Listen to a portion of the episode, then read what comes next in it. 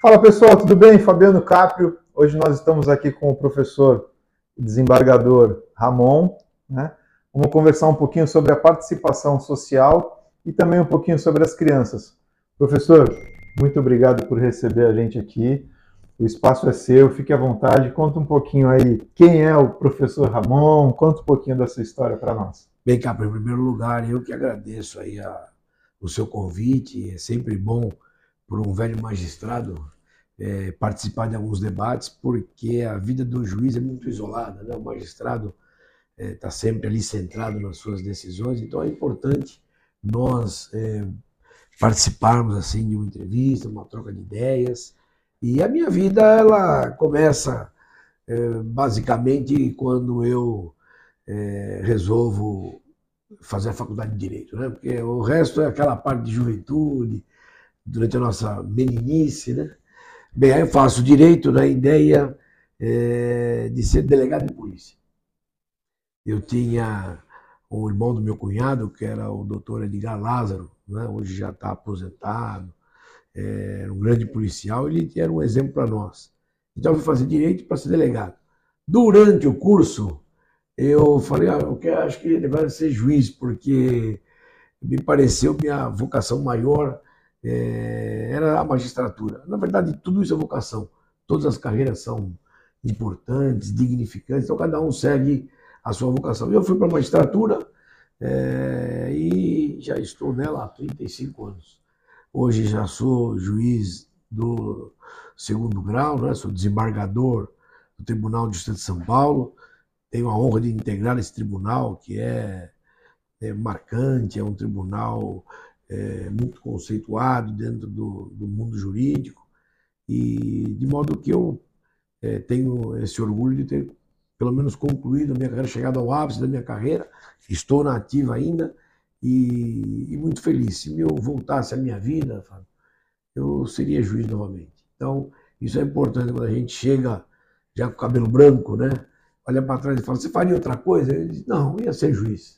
Então, eu tenho é, completado esta minha, essa minha satisfação. Na magistratura, eu é, fui, entrei em 1989 é, fui juiz substituto aqui em Santos, depois eu fui juiz no Foro Distrital de Pirapozinho, comarca de Presidente Prudente.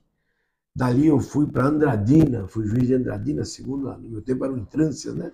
Segunda entrância era Andradina, e a terceira entrância eu já vim para Santos. Santos era a terceira entrância. Depois eu fui para a entrância especial, né, já muitos anos depois da carreira, fiquei quase 12 anos aqui em Santos, fui para a entrância especial, em São Miguel Paulista, um bairro de São Paulo, que é uma cidade, né? Uma cidade. Hein? E depois eu, houve a mudança na nossa estrutura de carreira, que aí não era mais entrância, passou a ser a inicial, a intermediária e a final. Então Santos ficou em entrância final. Aí eu me removi para Santos e aqui aguardei até ser desembargador. Então eu sou, eh, eu cheguei no tribunal em 2012 como juiz substituto segundo grau. Em 2015 eu é, desembarguei, né? Então eu estou aí já na, nessa estrada já faz um bom tempo. Bastante e dou aula também, né? Outra vocação que tive foi dar aula, fui seu professor. Hoje eu é, basicamente só coordeno a Faculdade de Direito da Universidade Metropolitana de Santos. Não dou mais aula. Tudo na vida tem as suas fases, sabe? O começo, o meio e o fim. Mas agora eu me dedico a esta tarefa muito gratificante, que é de preparar o curso, né, de organizar, coordenar o curso de direito e tentar colocar no mercado profissionais capacitados. Bacana. Professor, vamos entrar um pouquinho né, é, na participação social de forma geral. Você, como né, professor acadêmico, vai, né, vai ter um pouquinho mais de, de, de experiência aí para passar para a gente. Qual é a importância das pessoas participarem da sociedade organizada de forma geral, seja ela um sindicato, uma associação, né, igrejas, enfim, delas, da, das, da participação das pessoas. Qual é a importância dessa participação? Na minha visão, é fundamental a importância dessa participação. Me parece que, ao longo do tempo, as pessoas acabaram eh, entendendo que não seriam importantes nesse processo. E isso acabou gerando um certo desdenhamento né, da participação.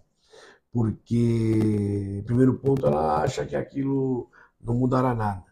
Ela esquece que se ela não escolhe alguém, alguém escolhe por ela. Né? Então, é importantíssima a participação, não só no momento de escolha, mas no acompanhamento né, posterior. Seja um síndico, seja um presidente de um clube de futebol, seja um conselho deliberativo. É importante a participação para que se entenda que aquela escolha é a que você queria mesmo, deu resultado, não deu. Né? Nós sofremos também é, um sentido é, midiático de denegrir um pouco a participação do, do, do, do eleitor né, nas eleições de modo geral. E isso acaba refletindo também na vida particular. E por quê? Porque nós passamos por problemas em que é, os ataques ao político, não estou dizendo que são é, indevidos, de repente o político tem que ser vigiado mesmo, mas eles perderam um pouco a conotação, em primeiro de todo mundo que quer se eleger acaba não prestando. Então você vai no síndico, eles criticam, ah, esse síndico aí, ele não tem não sei o quê, mas também não vai na, não vai na Assembleia. Ninguém é bom sabe, suficiente. Né? Exatamente, né? ninguém é bom suficiente. Aí o outro da, da, da, do Conselho Deliberativo do clube. No, então é importante a participação, isso que você me pergunta, penso que deveria ser inclusive ensinado desde cedo ao jovem, que é importante que ele participe, porque aonde ele não decidir, alguém vai decidir por ele. Bacana. Professora, entrando agora na representação, né? Qual é a importância de nós escolhermos os nossos representantes? Aí, voltando, seja ele presidente de sindicato tal, de nós participarmos da escolha efetivamente. Eu até reitero, a, a, a questão da escolha envolve a necessidade de uma reflexão. Né? Para que eu estou escolhendo se a pessoa que eu escolhi tem o perfil que eu quero, até porque se eu não encontrar quem tem o perfil que eu quero, eu mesmo serei o candidato. Então essa escolha passa por você. De repente eu me escolho para ser o candidato, né? É, então eu penso que nós. Ah, essa é, possibilidade. Eu não vejo ninguém que eu, eu, eu é, esse espaço que eu não estou vendo ocupar, quem vai ocupar sou eu. Nós, é, para atingirmos esse ponto, é importante a consciência social. Nós temos que ter uma consciência social. E nós aprendemos ao longo dos nossos estudos da convivência social a pensar apenas no eu. E nós nos colocamos no centro e todo mundo quer levar vantagem. E nós temos, quando pensarmos em representação, ou em estar representando, ou ser representado, é, me parece pensar no contexto que eu quero. Olha, eu vou escolher o presidente do clube. O que eu estou precisando desse clube? Qual é a função desse clube? Vou escolher o vereador. Qual é a função desse vereador? Então, é um momento muito difícil da escolha. O Brasil passa até por momentos mais difíceis ainda, porque estamos radicalizados em alguns pensamentos, e talvez isso tenha gerado no Brasil, ao invés da escolha ser algo frutífero, de repente uma cisão, né? a escolha gerando até inimizades de, entre familiares. Então, o caminho é a escolha, tendo como finalidade sabermos para que o órgão que eu estou escolhendo um representante, ou me colocando para ser o representante, qual é a finalidade dele? É essa minha visão. Importantíssimo para a vida em sociedade essa participação. Bacana. Professor, eu queria que você falasse um pouquinho qual é o impacto de nós não escolhermos os nossos representantes. Eu costumo brincar assim, a gente vai no restaurante, senta à mesa, quando o garçom chega, ah, o que, que você vai comer? Não, na mesa do lado que vai escolher é, o que eu vou comer. Eu acho que você fez uma colocação é, é, excelente. Se eu não escolho, alguém escolhe por mim. É, se eu não participo, alguém vai participar por mim. Todo espaço que eu deixar em branco, alguém vai preencher. Então, é importante que eu participe. É importante que eu, que eu me sinta importante. Sabendo que o meu voto, a minha palavra, a minha deliberação tem importância. Muitas vezes nós chegamos a uma reunião de conselho deliberativo, falo isso na Santa Casa, por exemplo, é, e um conselheiro fica quieto, olhando e tal, e eu pergunto para mim mesmo, por que será que ele se candidatou? Se eu vim já cinco reuniões do conselho, eu não sei nem como é o tom da voz dele, ele nunca falou nada. Então, para que ele se candidatou? Né? Qual é o, o sentido? E isto que eu penso que é importante nós é, exigirmos de nós mesmos, caso sejamos o eleito, ou daqueles que nós elegemos. Porque eu também tenho de falar, eu votei em você. Né? É, então eu espero um retorno seu, não era isso que você me prometeu. Essa cobrança é que, de, forma nenhuma envolve violências, desacato, é uma cobrança cívica, natural. Eu digo que o importante não é só a escolha, mas é o acompanhamento da escolha. Se eu escolho, por exemplo, conselheiros tutelares e eu observo a equipe trabalhando, eu tenho que acompanhar isso, porque isso faz parte direta da minha vida. Tudo que a legislação nos, nos impõe a escolher, evidente que faz parte da nossa vida. Desde um conselheiro, um vereador, um prefeito, um presidente. Então, me parece que a importância é tão clara disso que é, nem necessitaria tanta explicação. Então, quem não escolhe está fazendo um desserviço. É, às vezes a eleição, muita gente vai votar porque é obrigado. Né? Não, deveria votar porque quer participar. A eleição não é uma obrigação, é uma participação. Então, conselheiro tutelar tem que participar. Ele está ali como um organismo que vai participar da sua cidade. Vereador tem que participar. A, a Câmara Municipal vai ditar as leis da minha cidade, de onde eu vivo. Prefeito tem que participar. O homem vai ser como o, o coordenador da fazenda, né? Eu tenho que participar. Até porque assim eu também posso exigir é, um comportamento voltado àquilo que nós tínhamos como expectativa quando ele se candidatou. Bacana. Professor, entrando um pouquinho né, nessa na, na, situação do Conselho Tutelar, que, né, como a gente veio tratando, a eleição do Conselho ela tem algumas, é, alguns detalhes. Né? Para você ser um, um conselheiro tutelar, você tem algumas etapas. A primeira etapa é você apresentar a documentação, essa documentação ser avaliada e ser válida de trabalhar com crianças até dois anos. Depois disso, tem uma prova específica que né, você deve fazer um mínimo lá de pontuação e aí, depois dessa prova, você estando apto, você vai para um treinamento inicial, né, antes da eleição. Tendo todo esse cuidado na, na, eleição do Conselho Tutelar, qual é o seu ponto de vista sendo uma eleição eletiva?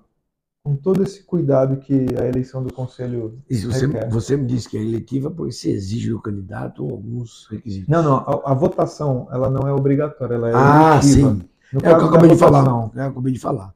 Nós não devemos votar porque é obrigação. Nós devemos votar porque é um dever cívico, principalmente nos momentos em que a lei nos chama a exercer essa votação. A importância do Conselho Tutelar, pelo menos criada sob a nova legislação da, do Estatuto né, da, da criança, é vital. É nossa preocupação em tentar é, realinhar a vida daqueles jovens que por algum motivo estão, de certa forma, desencaminhados. Ninguém é o dono da verdade, também não sei qual é o caminho que não é, mas nós temos bases de vida em sociedade que devem ser transmitidas. Então, o jovem que não tem participação é, na escola, no clube, é, está assim, ao Deus dará, como nós diríamos, evidentemente que um outro pode se salvar, mas a grande maioria vai acabar descambando para pensamentos é, uh, faltos de amparo. E, e, quando a gente não tem um amparo, eu não sei de onde eu saio, nem para onde eu tenho que ir, evidentemente eu vou me perder é, na caminhada. Portanto, é, é, apesar de eletiva, a, a ideia é participar. Eu, por exemplo, vou. É, procuro lá o local. Uma, uma vez eu não consegui, eu cheguei atrasado e já tinha encerrado a porta já tinha fechado. Me, me puni por isso, porque é, confesso que até me ouvidei. Né? Mas eu, quando é participação, mesmo nas, nas votações eletivas, eu procuro participar, porque acho que isso é um dever cívico. E o dever cívico é, às vezes, mais importante que a lei, sabe? É uma cobrança consigo mesmo. A lei, os outros podem me cobrar, mas o cívico é eu. É a minha questão ética. Portanto, eu é, se desse que dar um conselho, diria que todos, apesar de ser eletiva, se esforçassem por participar, e isto demonstra e dará mais força ao órgão. Bacana. Professor, entrando um pouquinho né, nessa seara específica, a gente sabe que a eleição do conselho é uma eleição eletiva, né? E aí, às vezes, não no momento da eleição causam alguns transtornos, que às vezes junta três, quatro escolas, vota aqui, não vota lá, tal, gera algum, alguns transtornos. Mas, de forma geral, a, a, a função, o conselho tutelar, ela é uma função muito, eu costumo falar que ela é um pouquinho nebulosa, porque ela tem que blindar a criança, às vezes da família, às vezes da escola, enfim, tem que tomar todo esse, esse cuidado.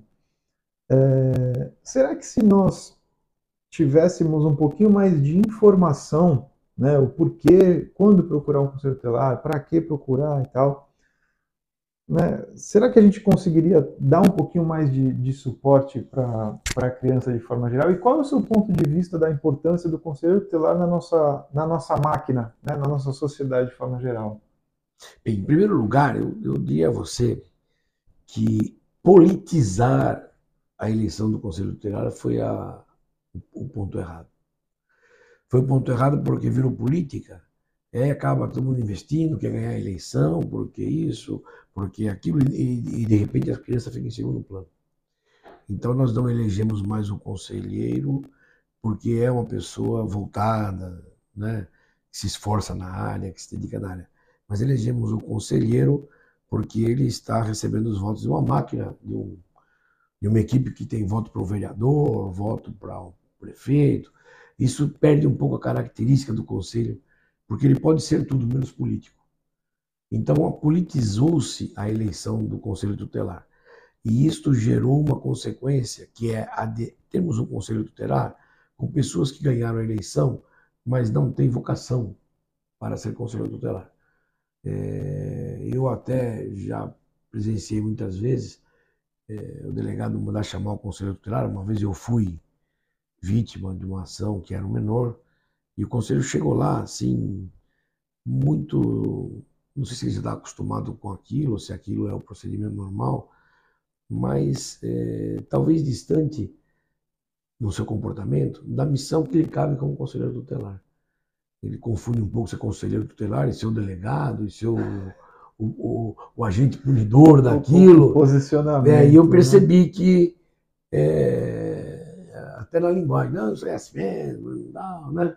Eu percebi que ele, é, muito embora tenha sido eleito, com certeza não estaria ali, né? O povo quis lá, mas ele está despreparado, porque não me parecia que seria aquela a missão do conselheiro tutelar. Então a gente tem que estudar um pouco mais o que, que é isso que contato é esse com a criança? Mormente a delinquente. Que é o momento de tentar recuperar alguém. Né? Professor, na sua visão técnica, qual a importância do, do conselheiro é, na sociedade de forma geral, na, na engrenagem? Ah, fundamental.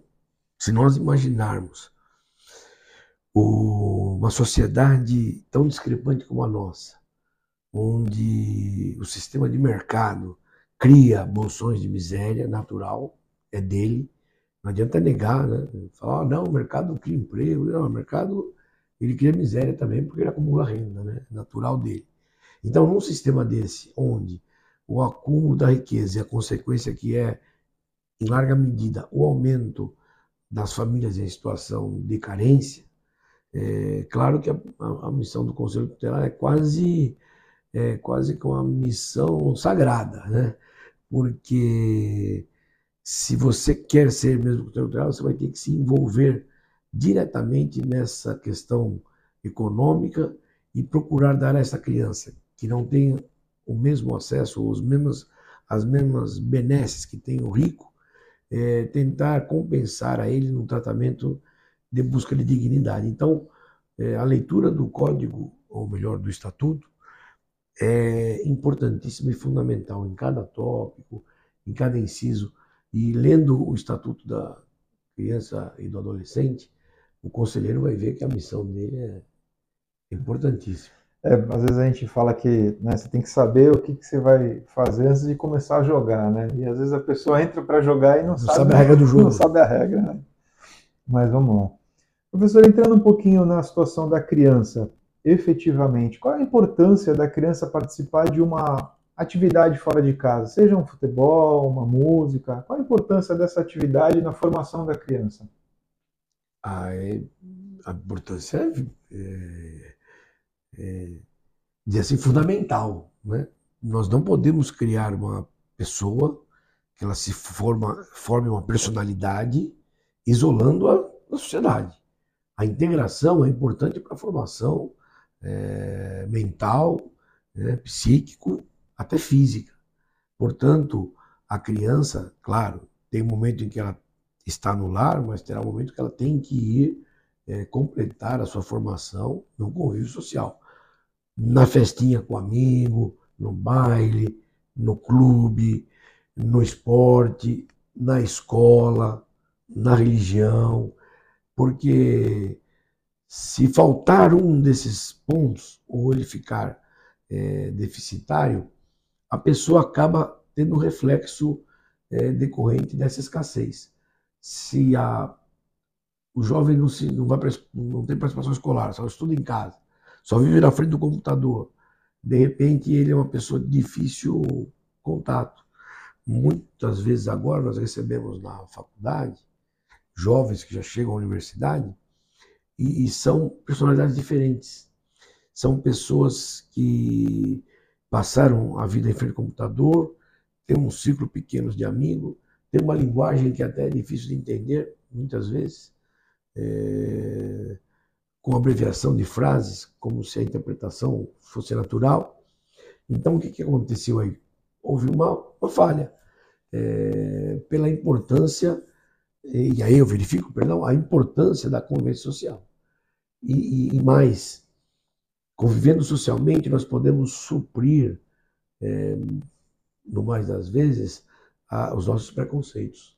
Né? Então, a convivência é fundamental até para superarmos os preconceitos. Senão, às vezes, nós herdamos os preconceitos dos pais, da família e passamos para frente. É, não gosto disso, não gosto daquilo pessoas de tal cor não gosto, pessoas, então é, a convivência social vai demonstrar que nos, nos, humanizamos quando convivemos. Então é importante. Não conceberia é, a ausência desta participação é, do jovem no, na sociedade como algo bom, porque ele seria carente da, de interagir. E, como eu digo, às vezes o computador, as novas é, posições sociais, a própria Covid, o recolhimento, acabam nos apresentando pessoas diferentes. Não são más, boas, não, não, entro nesse aspecto. Diferentes até no seu contato, até na sua forma de se expressar.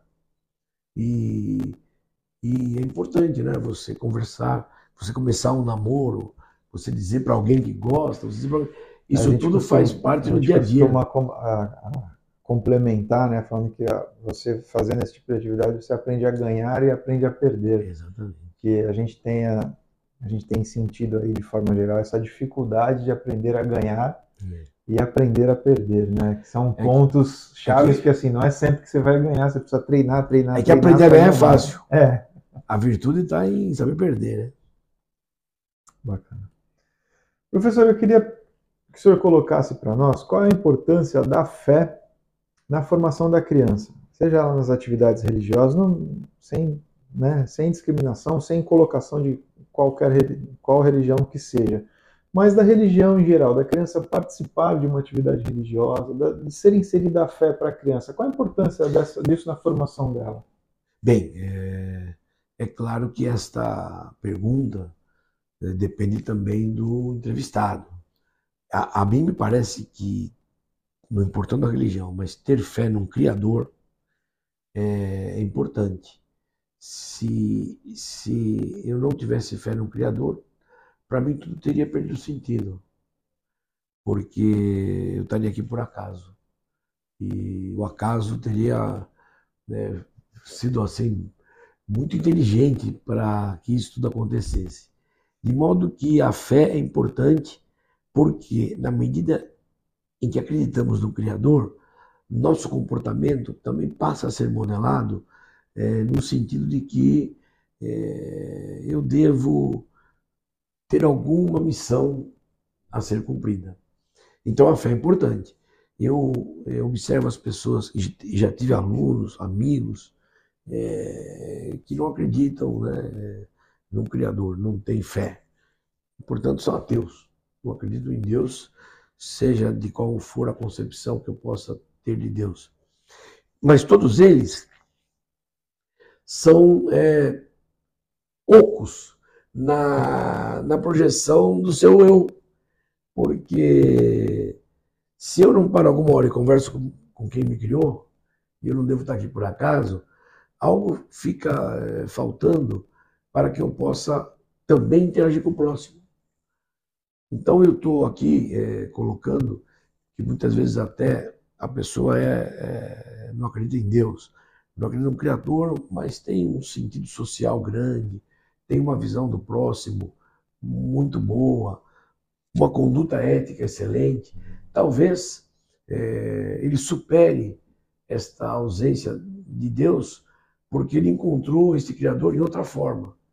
Ao adotar o respeito às normas de convivência, ainda que abstratas, ao respeitar o próximo, ao respeitar a mulher, ao respeitar o velho, a natureza, os animais. Então, é, de certa forma, ele está externando um comportamento que para ele é, é o suficiente. Mas quando eu encontro alguém que respeita a natureza, respeita o próximo, com certeza é, 99% tem Deus no meio. Agora, se eu já encontro alguém que se coloca no centro, só quer ter vantagem em tudo e tal, aí nós podemos ter alguém que pode se dizer até é, que tem a fé, né? pode ser dizer cristão, ou, ou Maomé, ou sei lá, mas ele só diz da boca para fora. Não, tem algo de errado no é, preenchimento aí. Então, a fé é importante. A leitura da Bíblia é importante. É, eu acho que todo mundo, ateu ou não, devia ler, por exemplo, é, Números, os Provérbios, os Salmos. Não importa você nem ter alguma religião, mas você é, tem que ter uma cultura de mais de 5 mil anos, né, que vem sendo transmitida para demonstrar que o homem, desde longa, longa data, é, sempre necessita né, desses, dessas normas para sua vida no meio social. Então, é, para mim é fundamental ter fé e é fundamental saber, independente de ter fé ou não, as bem-aventuranças. Aquele código das bem-aventuranças pode ser por qualquer um. Mahatma Gandhi dizia isso. Embora não fosse cristão, ele dizia que se todos os livros se perdessem, mas as bem-aventuranças fossem salvas, tudo estaria salvo. Interessante a visão de Mahatma Gandhi. Bacana. Professor, entrando um pouquinho é, aproveitando aí todo esse contexto que nós passamos, né? Você como um, um mestre que ensina né, a oratória, os pontos de vista de discussão e, e tudo isso que, né, que o direito principalmente nos dá de você combater e ser combatido, né, e ser combativo também, né, saber avançar, saber recolher, usando as palavras, né, enfim, de forma geral. Eu me lembro de quando nós fizemos o júri né, na faculdade, aquela momento que você grita, o momento que você senta, que você se cala, tal. Todo esse cenário que através das palavras a gente consegue colocar a nossa informação, passar o nosso ponto de vista. É, né, o senhor vem há tanto tempo né, ensinando isso para as pessoas. Como é que o senhor vê é, é, esse cenário que nós que nós vimos hoje, hoje que eu digo agora, né, infelizmente, de as pessoas por pontos de vista diferentes chegarem a vias de fato. É, nós, se especificamente você fala, nós tivemos a destruição dos, dos poderes lá, né, ontem. É, isso nos entristece muito, porque se verifica que nós não estamos lutando por ideias, mas estamos lutando por idolatrias. Isso é típico de fascismo. O, o fascismo não é bom. É, já se pensou que ele, que ele seria bom, tanto que ele abarcou na história momentos importantes. Não é? é nós tivemos países fascistas que acabaram exportando essa ideia. É, nós temos e não percebemos, às vezes, um fascismo guardado em nós, e isto é falta de trabalho é, consigo mesmo. Nossa sociedade, ela abarca ideias fascistas tranquilamente e não sabe, né? Então, eu, eu me lembro, uma vez eu fiz um júri, eu era professor do primeiro ano, e eu fiz um júri colocando como réu o movimento dos trabalhadores sem terra. Era o réu. E aí é, eu é, comecei a fazer uma consulta na classe, teve um acusador, um defensor tal, mas a classe começou o debate sobre é, os sem terras, e nós víamos jovens, né, com pensamento extremamente fascista. Ele não sabia. Né, ele estava ali, não está defendendo propriedade, não, ele tem um inimigo, a questão voltada para essa ideia. E isso, esses jovens, que eles crescem, né? acabam recebendo informações deturpadas, é difícil a internet, para quem está despreparado, acaba recebendo informações, fecha os olhos para outras coisas, outra atitude. É, eu reputo fascista, posso estar errado, sabe, Fábio? Mas você ir ao, ao capital do Brasil, porque o seu candidato não ganhou a eleição, vestir a camisa amarela, colocar a bandeira do Brasil nas costas e destruir o Supremo, é, eu tenho que essa pessoa teria que ser repensada, né? O que, o que, Tem algo errado. O que, né? que você está fazendo? Então, é interessante que o, o ensino trabalhe muito isso. É, criticam, é, às vezes, a, a, forma de ensino, dizendo que escola é uma escola sem polícia, sem partido, né? Sem partido, assim. é. E isso é perigoso, porque é, você falar de pensamentos antagônicos é importante para que o jovem forme o seu pensamento. Não é? Eu não quero ensinar só um ou só outro, mas é importante. Eu era estudante no tempo da ditadura militar e nós tínhamos que cantar o hino nacional quando entrava, colocar a mão na frente. Tudo que a professora falava podia ser fiscalizado. Eu não sei nem que escola aquela, né? se era sem partido ou sem autonomia, mas é, por um bom tempo na minha vida eu tinha esse pensamento deturpado. Depois, na adolescência, eu comecei a ler, né? Primeiro por, pela curiosidade, por que, né? por que, que o livro O Manifesto Comunista é proibido? O que, que tem nesse livro que é proibido? Né? Então, é, li, nunca me transformei em um comunista, mas passei a entender que a troca de ideias faz parte de um sistema aberto. É, a alternância no poder faz parte do sistema democrático. Então, eu não entendo como se pode ir lá querer destruir, pedir intervenção militar, é, porque não ganhou a eleição. Isso, para mim, ainda é, é, difícil de compreender, sabe? É, não, é. A gente até, eu, eu, até brinco, né? Coloco em dúvida a situação, ah, eu quero discutir a urna eletrônica. Pô, bacana, porque a gente sabe claro. que é um componente eletrônico que Bom, pode ter falha. É. Ah, eu quero discutir o sistema, ah, o voto tem que ser distrital. Então, assim, acho que toda discussão é válida, né? Mas a gente tem que saber né? é, mas, é, não, não avançar. A isso, urna né? eletrônica, ela não tem contato com a internet. É, eu fui juiz eleitoral, acompanhei esse processo. Aliás, acompanhei as chegadas das primeiras urnas eletrônicas. Era juiz lá em São Miguel Paulista, juiz eleitoral. E, tinha uma preocupação, como é que funciona? Cadastrado, o número da urna, a zerésima. É, não, pode isso, ter isso, problema. É, mas isso seria olha, uma discussão é, paralela, parte. Mas assim, é, sem provas, não dá como discutir. Agora, a validade do voto, de repente, não vou, implica dizer se seja distrital. Aí, é um, aí sim é, então, tem, tem, tem várias Mas colocar em dúvida que... o voto, a urna, você coloca em, em, dúvida todo o processo, né? Então eu penso que não. O Brasil, aliás, é. Nossa, a eleição no Brasil são, são 215 milhões de votos, não foi isso? Em, em cinco horas, um pouco menos, um pouco mais, apurou. É, isso é um show para o mundo, né? E todo mundo acompanhou. Não só é. as comissões, mas até o, o, estrangeiro acompanhou. Todo mundo que.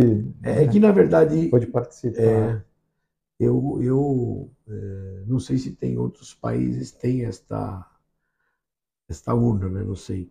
Não sei quem é o dono do projeto, se está registrado, se dá é, dinheiro ou não, mas a, a credibilidade eu acho tranquilo.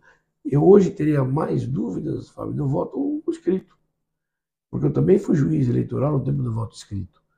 E aquilo abria a urna e conta voto por voto. E, é... Urna que some, urna que vai. É uma contagem. É que nem aquela história do avião que na época do Pelé, que é. caiu, a bolsa do avião caiu. Então, mas é assim, às vezes não bate, ah, acerta o número aqui, põe nos em branco, sabe? E não estou falando absurdo, não. É claro que não teria o não de mudar na né, eleição.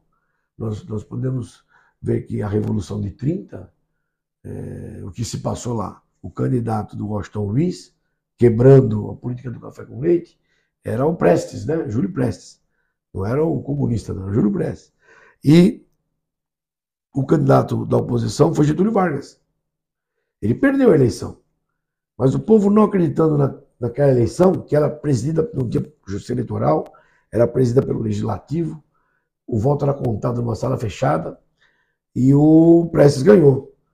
Então eles não acreditaram naquele resultado, teve a revolução, é, aí a, as Forças Armadas apoiaram os revolucionários, prenderam Washington Luiz, e aí Getúlio ficou no governo provisório para fazer uma nova eleição. Né? Então em 30 teve até 37 ele não tinha feito eleição ainda. reclamaram que em 32 ele não tinha feito Constituição, teve a Revolução de 32. Então o poder ele, ele também dá um gostinho. Dá um né? gostinho. Né? Professor, entrando na reta final aí do nosso bate-papo, eu queria que você deixasse um recado para quem acompanhou aí a gente. Aí de fica à vontade, fica à vontade, tema aberto. Ah, bom, primeiro tema feliz ano novo, né? Que, que 2023 nós possamos unir forças para que este país é, continue né, a sua trajetória, seu crescimento, que corrija os erros, né, que se permita reconhecer aonde falhamos para que possamos evoluir. Então, primeiro, o primeiro que eu digo a todos nós é que vamos nos unir. Depois de superar a eleição, nós temos que unir forças agora, porque o Brasil continua. É, então, esse é o primeiro ponto. E seguindo isto, vamos nos unir é, que as pessoas participem efetivamente das decisões do seu meio social, desde a sua família, da sua rua, do seu bairro, do, do seu município, do seu estado e do seu país. É importantíssimo saber que a democracia nem sempre vamos vencer, mas nós estamos participando porque, mesmo sendo oposição, nós temos uma importância fundamental. O ganhar não é fundamental. Mas o fundamental é acompanhar o que ganhou. Então nós não podemos perder esse passo. E por isso que eu, é, se teria que dar alguma, algum conselho, eu, diz, eu diria a todos que estão nos ouvindo que é, é importante nos conscientizarmos a participar de todas as chamadas que nós temos, seja por questões éticas, seja por questões legais, a decidir para que ninguém possa decidir no nosso lugar. Professor, muito obrigado por receber a gente aqui, pelo carinho, pela atenção, pelas palavras. Eu que agradeço, viu? Eu que agradeço. Pessoal, vamos ficando por aqui. Fiquem todos com Deus, sempre. Todo dia.